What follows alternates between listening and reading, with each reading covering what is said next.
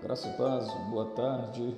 Quero compartilhar um texto da palavra do Senhor que está lá em Gênesis capítulo 3, versículo 8, e diz assim: E ouviram a voz do Senhor Deus que passeava no jardim pela viração do dia, e esconderam-se Adão e sua mulher da presença do Senhor entre as árvores do jardim. Um dos presentes divinos aos seres humanos foi o livre arbítrio. Alguns o vê como algo bom, outros como um presente de grego.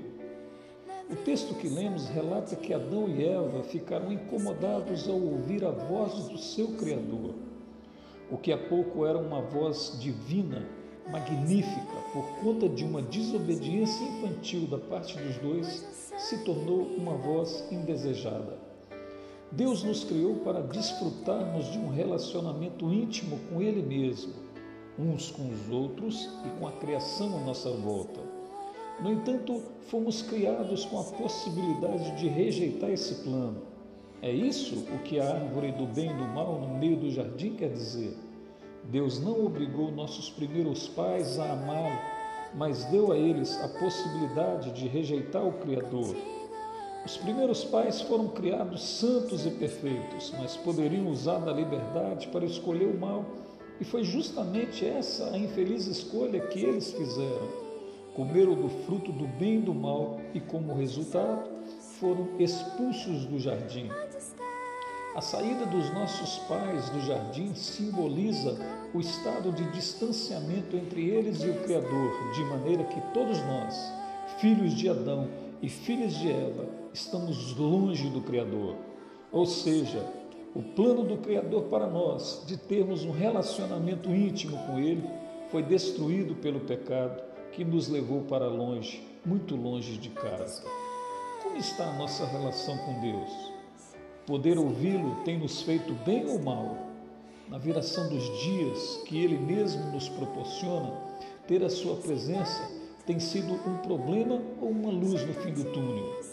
O livre-arbítrio tem sido um presente de grego ou divino? Há mais de dois mil anos, o Eterno providenciou resgate para nos colocar de volta ao plano inicial. Ele não desistiu de você, ele não desistiu de mim, ele não desistiu da humanidade que criou. Ele continua clamando aos seus filhos e filhas: Onde estás? Que possamos, nessa tarde, amanhã, depois, sempre ser achados pelo Senhor. Vamos orar? Senhor, que o teu Espírito possa gerar em nosso coração arrependimento verdadeiro por todas as vezes que falhamos ou que fazemos as mesmas escolhas dos nossos primeiros pais, dando as costas para o Senhor.